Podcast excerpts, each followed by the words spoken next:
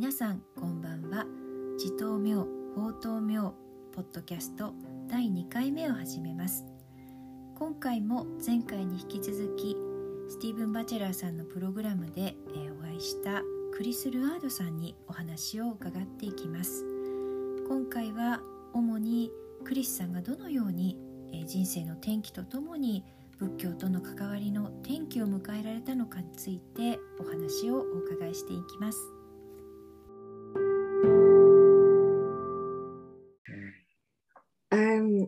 In a way that for me, learn from you about how you found your home feels very deep in my heart, touches my heart. So it was really great moment that you have met him then.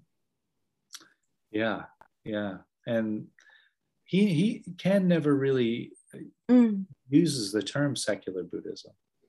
mm, It's not it's not in his language. He's referred to it a couple of times, but every time he does, he mm. refers to Stephen Batchelor. And so it's kind of unclear if he can if Ken considers himself a secular Buddhist. I, I'm not sure, Mm, um, but but that's how it seems to me that Ken has done for Tibetan Buddhism what Stephen Batchelor has done for early ah, Theravada Buddhism and the early texts. mm, You know, really, really uh, going through really pain. It seems like painstaking measures to to, to mm, distill the teachings from the belief structures that they were brought mm, brought in with. You mm, know, um, and I'm so I have so much gratitude towards both of those teachers for uh, for the offering. You know, ah, because uh. It, it, is again like it's like yeah, putting on clothes that fit after wearing you know after wearing clothes that were too tight for so many years. You know, it's like oh Mm, right, this is mm. this is how I always thought the teachings should be. Ah, I see, yeah, and uh, see. yeah. Mm, Thank you. Um, I yes, you re, you also mentioned about your turning point of your practice. Could you explain a little bit about it? on September 11th. Yeah, Mm, yeah. So, yeah, I'll I'll go into into some detail on that. So I I started practicing as I mentioned. I was 13. It was the early Mm. 80s, um, and uh, got those books and really kind of developed my own home practice for, Mm. for I guess about four years until I until I left for college. Uh, but I was I was meditating every day, uh, at least 20 minutes a day, sometimes. wow, it is impressive. I, I really, you know, it's the analogy that comes to mind is like a fish to water. You know, I, I really, Mm, I really wanted to meditate. It wasn't, it wasn't that uh, nobody told me that I should or that I had Mm, or anything like that. It was just this real mm, call.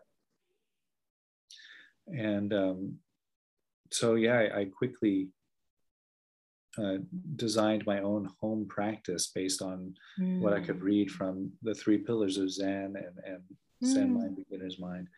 And then also my my mother had uh, some cassette tapes. Back then it was cassette tapes. I don't know if some of your Ah. might not even know what a cassette tape is. uh, um, with uh, ha- and it had these uh, several body scanning practices on it. I, I didn't even know that that was like that was a, a meditation practice. You know, they were just labeled body scans mm, and and the whoever was facilitating on the tape i don't even know who it was but they Mm. never said the word meditation but it seemed to me quite obvious at that time that doing a body scan for maybe 15 minutes or 20 minutes and Mm. then going into silent meditation it, it seemed like a really great match for me mm, it just seemed like a natural thing to do. Uh, and so I would play the cassette tape with this guided body scanning meditation. And when it ended, I would just sit silently and follow my breath and watch my thoughts uh, for another 10 or 15 minutes or so. And that was that was really mm, how I was practicing.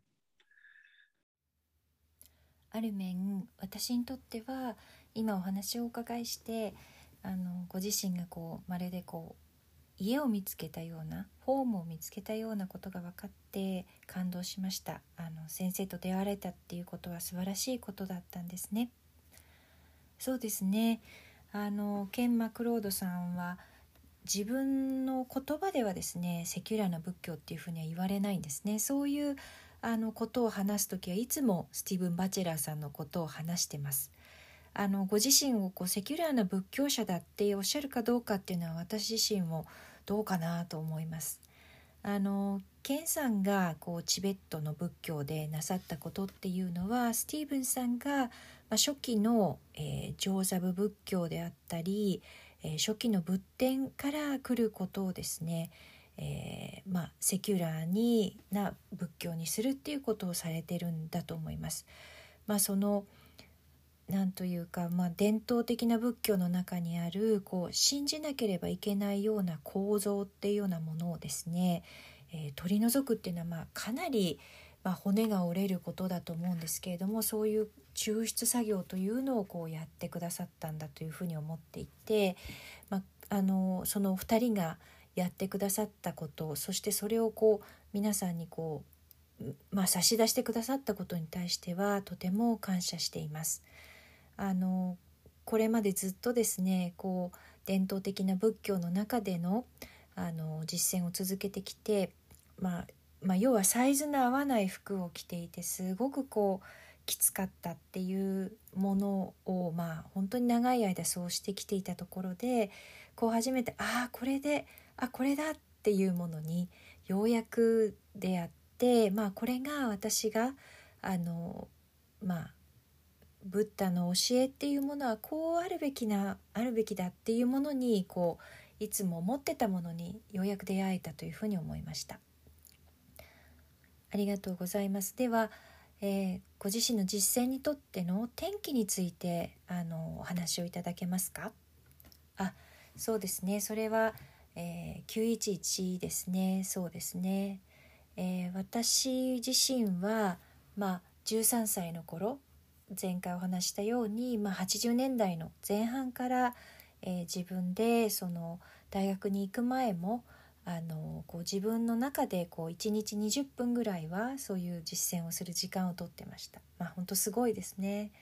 でまあその自分のある面家での実践の方法っていうものを、まあ、本屋さんで出会った2冊の本「えー、マインドビギナーズマインド」とえー、禅の3つの柱っていう、まあ、こういう本に基づいて、えー、作っていました。でまああのー、自分としてはそれっていうのは、まあ、魚が水を求めていたようなものだっていうふうに例えます。あの自分はずっと多分瞑想をしたかったっていうことで誰から言われたわけでもなくこうやり始めたことで、まあ、自分のまあ、すぐにですね、まあ、自分の家での実践っていうものをまあデザインしたわけです。で当時あの私の母が、えー、カセットテープを持ってました。もう今やこうカセットテープって言っても何のことかわからない方もいるかもしれないですけれども、まあ、そのカセットにはですねいくつか、えー、ボディスキャンの、えー、まあ、えー、録音が入っていました。でまあ、当時はそれはあの瞑想とは書かれていなかったですしあの単に、えボディスキャンというふうにラベルが書かれていただけだったので分からなかったんですけれども、まあ、15分から20分そのカセットに沿ってボディスキャンをした後にあの静かに瞑想するっていうのは、まあ、非常にこういいあの組み合わせだっていうことに自分でもすごく自然な組み合わせだっていうふうに気がついてそれをやっていました。なので、まあ、その、まあ、カセットを聴きながらボディスキャンをしてその後こう静かに沈黙の中で自分のこう呼吸に降りていってそしてえ、まあ、自分の、まあ、考えていること思考がどういうふうになってるかっていうのを見ていくっていうことを、まあ、10分から15分ですねやっていくっていうことが、まあ、あの自分が当時どういうふうに実践をしていたかっていうことですね。And um, yeah, it wasn't until much, much later uh, mm-hmm. that I found that body scanning was an actual meditation practice. and and uh, yeah, that was actually through the the Hinduism school that I mentioned. uh, Oh, uh, the Mm. practice of uh, the school of Ananda Marga. Ananda Marga. Yeah, Ah. really, really a widely spread organization throughout the world. Mm. Their home base is, I believe, their home base now is in Cebu in the Philippines. Oh, Uh, Cebu. Really? Yeah, yeah, Oh, yeah. Wow. But um, yeah, they have centers all over the world, and I kind of Mm. just stumbled upon them in New York. I was looking for a place to Mm. practice yoga, and, and then I found Ananda Marga and ended up getting very deeply into their meditation Mm. practices. And so one of the teachers, eh, you know, uh, was saw that I was very enthusiastic and, and Mhm. kind of welcomed me in and Dada Ranjitananda, which is I, I it really very he was a very very powerful yogi actually. Um, Mm. Oh, he was a yogi himself. yeah yeah yeah and a very very um, very very powerful teacher Mm. he and he he you know kind of set up it was kind of this secret teaching you know the way he, the way he framed it you know he's i'm going to give you these Ah. teachings you know and he gave me a a, a, a, a margi name and everything Mm. and so i was very proud of that at the time Mm. and uh, and then we had our first one-to-one session and it was body scanning Oh. I was, I, I have to admit, I was a little disappointed. I was, uh, I thought it was going to be this, I was going to be levitating or something, you know. And here, here we are doing this practice that I've been doing since the '80s, you know. And I kind of wanted to tell him, I was like, I, you know, I hate to, to I hate to spoil it, but um, you know, this isn't really secret. But coming But- back again and then Yeah. just made it such an open secret for you. yeah, yeah, yeah, yeah. It's funny how, I guess, many things do kind of cycle around in that way Mm. for one reason or another. Mm. yeah and uh, so there it was body scanning and so that that has been with me from the very beginning and it's still a practice that i do today and Mm. actually i can't recommend it highly enough i, I keep finding more and more reasons to do it more and more Mm. benefits uh, of body scanning Mm. practice Mm. Um, yeah and it, it goes back to the buddha too the buddha said um, that the, the deeper our cultivation of mindfulness of the body the, the more profound our awakening can be Ah. and there's pages and pages and pages in uh, the samyutta Mm. nikaya where, Mm. where he talks about the benefits of body scanning mindfulness he calls it mindfulness of the body practice so so uh, it keeps it keep, does keep coming back to me in my studies and in my practice as well Mm. yeah really really profound practice Mm. so coming back to to this turning point i was doing Yes. you know body scanning uh, Mm. and meditating on my own for some Mm. time then i moved to boston massachusetts to study music uh, to pursue a career in music Mm.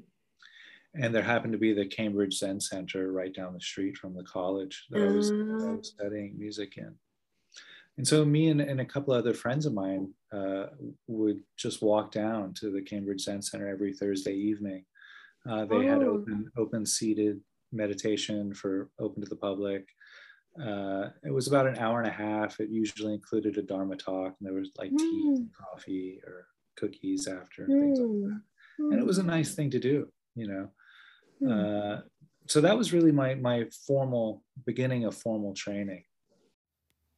私が実際ボディスキャンというものが、まあ、一種の瞑想であるということを知ったのはだいぶ後になってからでしたそれはあのヒンズー教で、えーアナンダマガという、まあ、宗派があるんですけれども、まあ、これはですね、まあ、世界中にいろいろなセンターを持っているところで、えー私自身はこうヨガのえープラクティスの練習の場を探している時にたまたまニューヨークで発見した場所遭遇した、えーセンターだったんですけれどもそこで、まあ、先生がですね私がすごくあの瞑想を一生懸命や取り組んでいるっていうその熱意をこう知って理解してくれてで、まあ、招き入れてくださって、まあ、その先生自体もですね、まあ、非常にこうパワフルなえーヨギで、まあ、ヨガをなさっている方でとてもあの力強いパワフルな先生ではありました。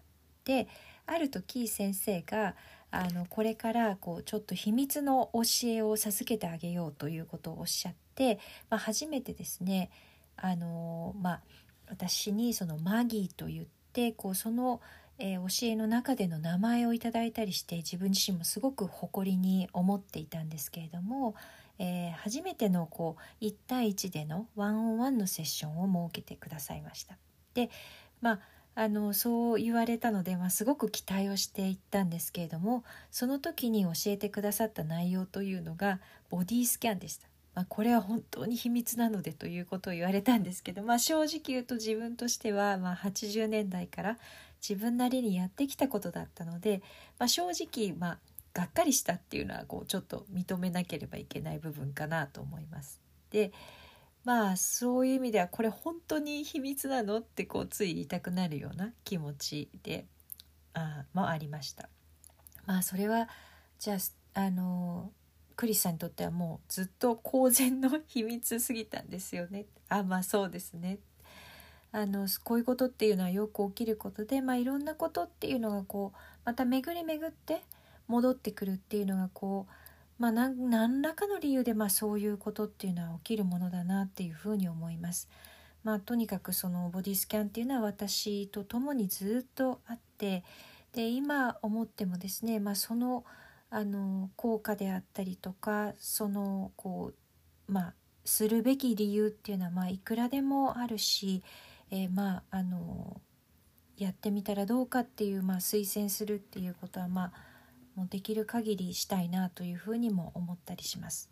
で、まあ、実際にこうブッダの教えを、えー、紐解いたとしてもですね、まあ、どれだけその、えー、自分の体に対してこうマインドフルであるかそういう状態を作れるかっていうことどれだけ深くそういうことができるかによってその目覚めというのの深さが変わってくるっていうのがもうたくさん書かれ書き残されているっていうことが実際にあると思います。まあ、とてもこう深い、まあ、実践につながることだと思ってます。でまあちょっとその自分のターニングポイントのところにちょっと戻ってきてみるとこう自宅で自分なりの実践を続けていたところから今度はボストンに、住んで、まあ、音楽を、大学で学ぶという段階になってちょうどですね学校からこう学校に面した通りをずっとこう歩いていくとえー、ケンブリッジ全センターというところが、まあ、あって、えー、毎週ですね木曜日に、えー、まあ、オープンに誰にでもこう入れるようなあの、まあ、法話の時間というものが設けられていたので、まあ、友達何人かと集まって、えまあ、そのジャズのセッションがない時にはですねそこに行ったりっていうふうなことをして、えー、まあお話を伺って1時間半ほどお話を伺ってでその後にはまあ紅茶だったりコーヒーだったりクッキーが出てっていうことでまあこれが本当に私が初めて、まあ、伝統的な、えー、まあえー、実践というものに触れたっていう時でした。ああ。Yeah. Yeah. Uh, and it was again Korean Zen. I I was actually you know, I met with the teacher maybe once or twice there. I was really most of my engagement there was in the Dharma talks. Was really okay. going and really enjoy the talks and things like mm. that. I didn't do any retreats there. Mm-hmm. I was really more enthusiastic about at that time my music career. Mm, you know, I was course. actually a, budding jazz musician. Uh, I was actually quite lucky in my career and, quite successful. Uh, wow. I was I was able to perform and, and to earn enough to, to put myself through college, mm. and uh, I was doing quite well. Uh, so wow. that was taking up a lot of my my mental space and a lot of my attention. And I was happy just being, you know, I, I called myself a Buddhist, and I was happy going to the Zen Center, you know, on Thursdays when I could make it if I didn't have a performance to do, and things like that and that was fine. I was still reading a lot and studying, still meditating every day, of course. That, that never really stopped. You continued. yeah, since I was 13. Mm. That's that's been kind of a cornerstone of my life. Mm. So that that has always been there. Uh, so then, as many many artists and musicians tend to do, uh, particularly if you live on the Northeast coast already. I moved to New York City and to, you know, really to the center, epicenter, maybe. Yeah, yeah, right into the heart of the jazz and, and uh, was really enjoying that. Uh, I was, again, Mm. very lucky in New York. I was playing with a lot of Ah, the, the wow. main, main musicians of the day. And I Mm. got hired uh, uh, to do some touring and things like that. Wow. Yeah, I was very, very fortunate, very lucky. Mm. And uh, but I happened to be in Manhattan on September 11th, uh, 2001, which I called the, the kind of the diving board, or Mm. sometimes I think of it as like a, a, somebody flipping a switch. Um, and so, ha- you know, being there in New York City, watching the Twin Towers come down, uh, and and uh, absorbing that Mm. it really um, it, it opened me up in a very very very profound way Mm. it, um, it allowed me to feel Mm. things uh, in my life that i hadn't felt uh, for many many years primarily because because i had come to zen kind of so young and come to meditation so young and and so un without a teacher without a guide Mm. I, I had kind of developed in a way so that I was using meditation as kind of a spiritual bypass. I was kind of using it to numb myself out and escape Mm. from the trials and tribulations of my childhood. Mm, Right. mm. It was really like a, for you to cope with the situations. It was a coping mechanism. It was a, it was a Mm, defense mm. mechanism. It was a way Mm. out. Mm, Yeah. mm, And I was so lucky to have that because actually I Mhm. had, you know, without to go into too of the too many of the gory details, I had I had a pretty challenging childhood. and so um, so meditation really it, it ushered me through that in a very kind of Mm. graceful way. But but the uh the downside of that mhm, was that I, I was able to quite successfully use meditation to to really numb myself really Ah. to keep myself from feeling the the mm, the, the, the wounds that I had, mhm, uh, that had been inflicted upon me in my childhood. Mm, mm, uh, and so because September 11th, I, I was literally, you know, I had a, a view of the trade center and I was literally watched the buildings come down and, and the, the shock waves from the, the crumble, you know, I could feel, and as I'm speaking about it, I can actually still feel it kind of move through my body. oh, And, and uh, it, it was like um, the shell just crumbled. And all of a sudden, I was feeling all of these emotions and all of these feelings. And lucky that I had a meditation practice. And by that time, Mm. been meditating over 15 years. So it was Mm. quite a strong practice. mm, So, with mindfulness mhm, and with the skill of meditation, I was able to discern okay, what is that? What is that that I'm feeling? Oh, that's, that's pain. That's anger. That's fear. mm, And I was able to really be very quite precise with the process of mm, of kind of Mm. allowing the emotions to slowly start to surface and be Mhm. felt. mm, Uh, you know, ha- having that that the wherewithal to be compassionate about that process. mm, And so, you know, the days and weeks and months following September 11th, really, Mhm. really, I guess, up to about maybe a year and a half or two years, was really just about me processing all of that.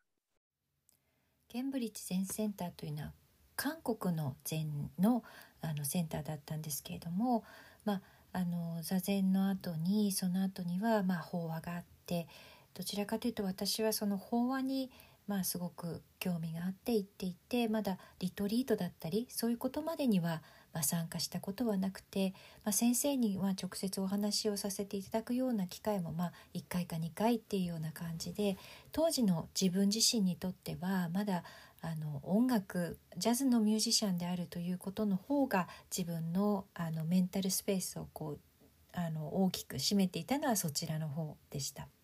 まあ、私自身はこうあのジャズのミュージシャンとしてはラッキーなことに、まあ、とてもこううまくいっていたので自分自身の学費を稼ぐことができるぐらい、まあ、そういうふうに恵まれた環境にあってでまあそういう状況で、まあ、自分のことも仏教ブディストだっていうふうにこう幸せにこう言っていたしあの毎日瞑想も続けるっていうことをしていてその毎週火曜日の、えー、全センターに行くっていうのは、まあ、あの夜パフォーマンスがない時にはそこに行くっていうことで、まあ、そんな日々を続けていたわけです。でまあそのまあ東海岸でアメリカの東海岸でそういうジャズのミュージシャンを志しているような人っていうのを他の人がまあ多くするように私自身もまあそこからニューヨークに、移っていきました。じゃあまさにあのジャズの本場というか、まあ、震源地に行かれたんですね。あまあそうですね本当にそのジャズの、まあ、心臓ハートに、まあ、入っていったっていう感じで。まああのいろいろなその全あのアメリカ全土を回るようなツアーに、まあ、雇われたりとかまあ本当にこうメインのあの有名な演奏家の人と、えー、一緒に回れたりっていうことで本当に幸運な、えー、幸運な、まあ、キャリアを、えー、まあ、あったんですけれども、えー、まあ、たまたまその世界同時多発テロがあった時には私はマンハッタンにいて。でまあそれ自体がまあその飛び込み台というかですねなまるでこうスイッチがこうオンになる瞬間だったようなもので、えー、世界貿易センターが実際にこう崩れ落ちる崩落していくところっていうのを、まあ、実際にそこにいて見るっていうことを、えー、まあ経験しました。でそこでですね初めてすごく深い意味でこう自分の瞑想っていうものがこう開かれたっていうことがあります。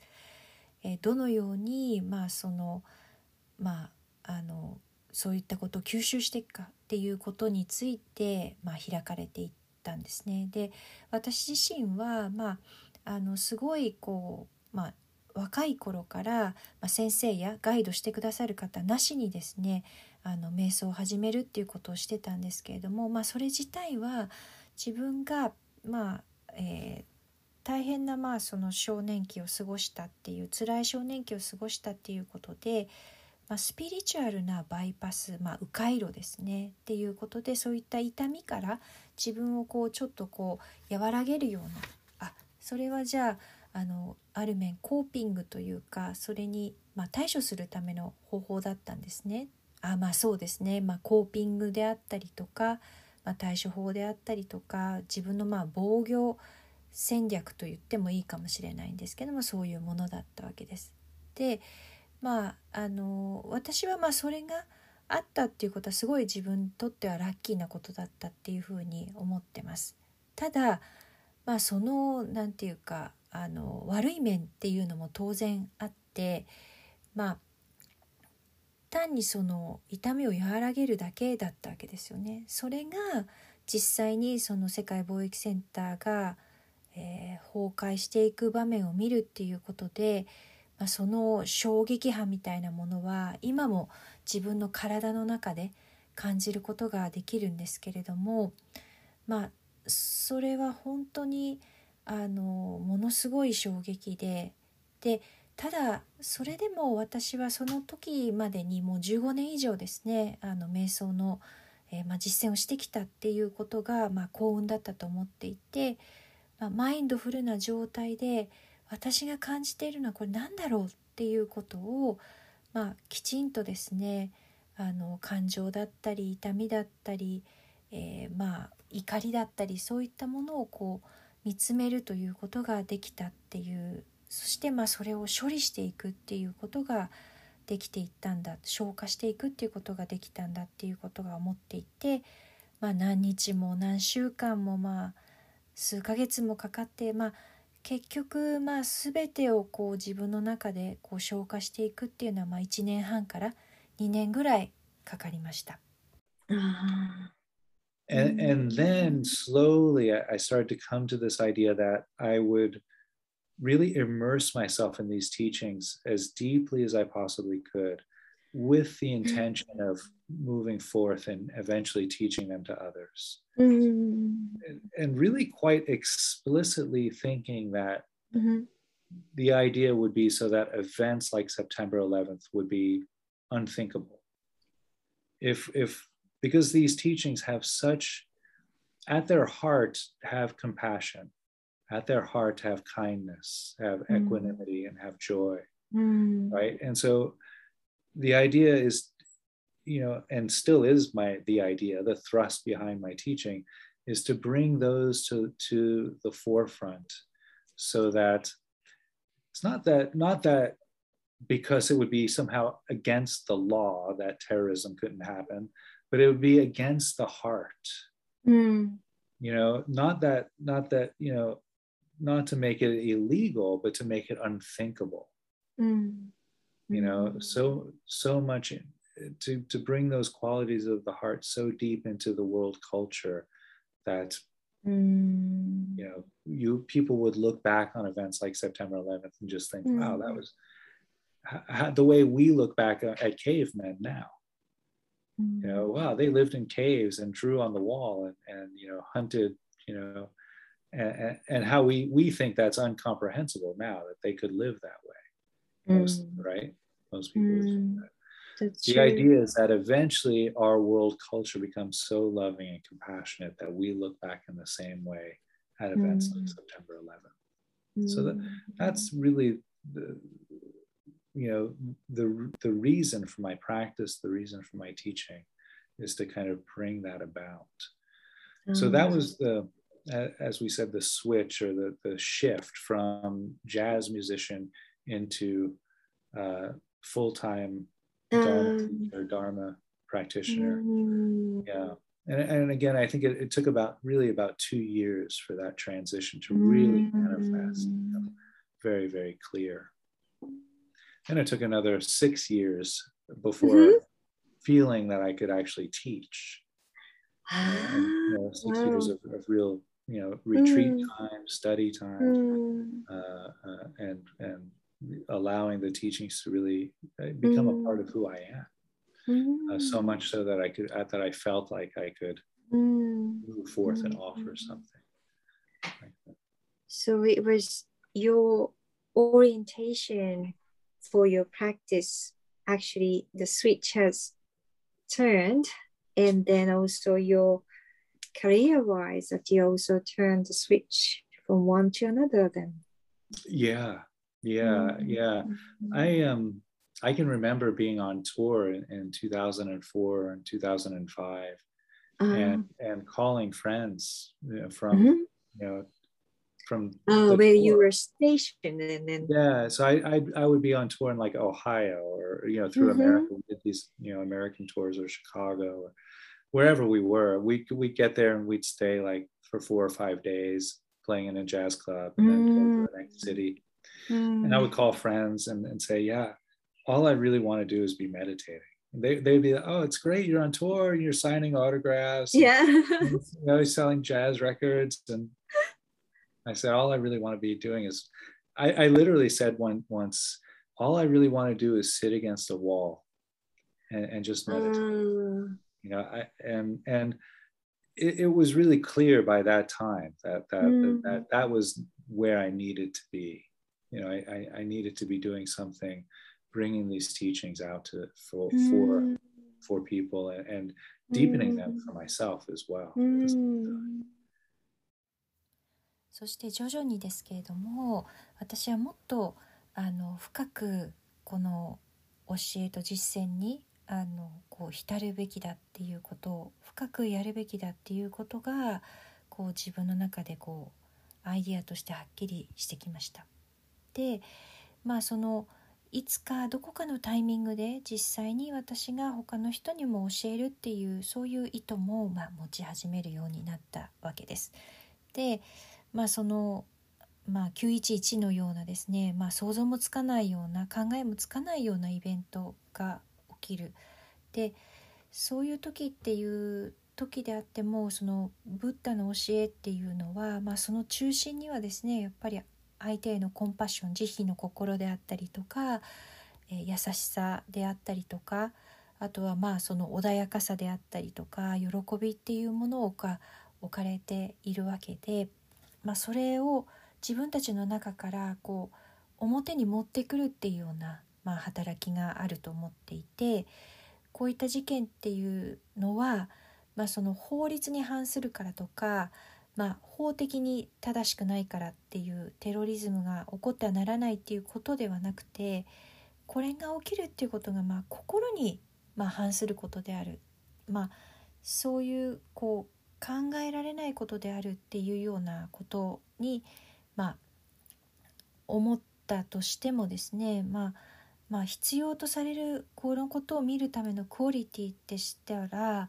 まあ、その人々がこう振り返って考えた時に、まあ、その文化としてですね、まあ、そのテロリストになった人たちっていうのは、まあ、洞窟の中にこもってそれでもこう追い詰められるような、まあ、そういったようなまあまあ本当に理解しがたいような生活をしながらこう生きてこられた人であってでまあそういうふうにこう振り返ることができたらっていうことをもっとこう慈悲に満ちたコンパッショネートな、えー、見方っていうものができるでまあそれが私が、まあ、実践を続ける理由であるしまたそれを教えていきたいということも、えー、まあ、思ったわけです。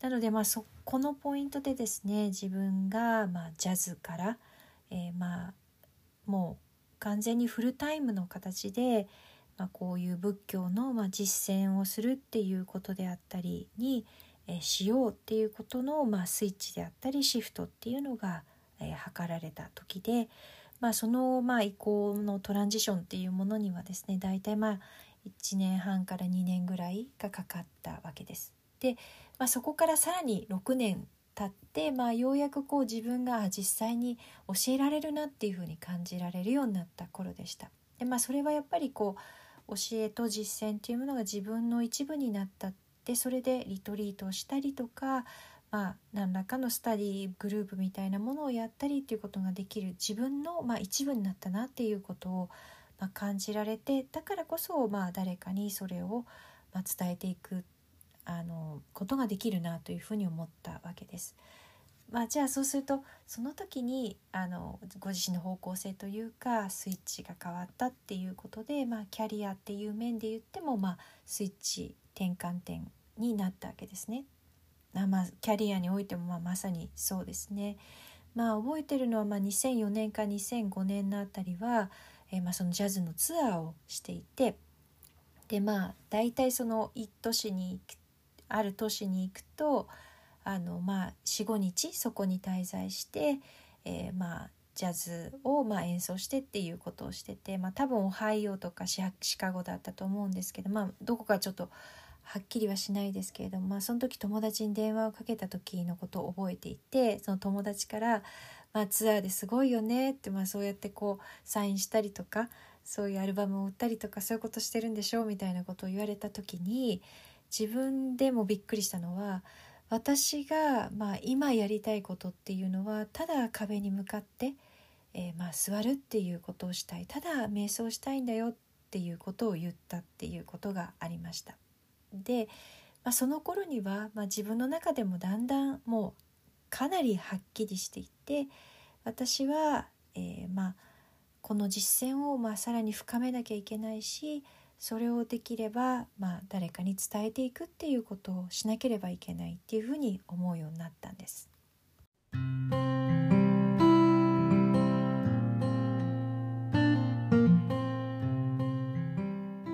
ちらです。次回も、えー、引き続きクリスさんにお話をお伺いしていきます。次回は最終回となります。今回もご視聴いただきましてありがとうございました。さようなら。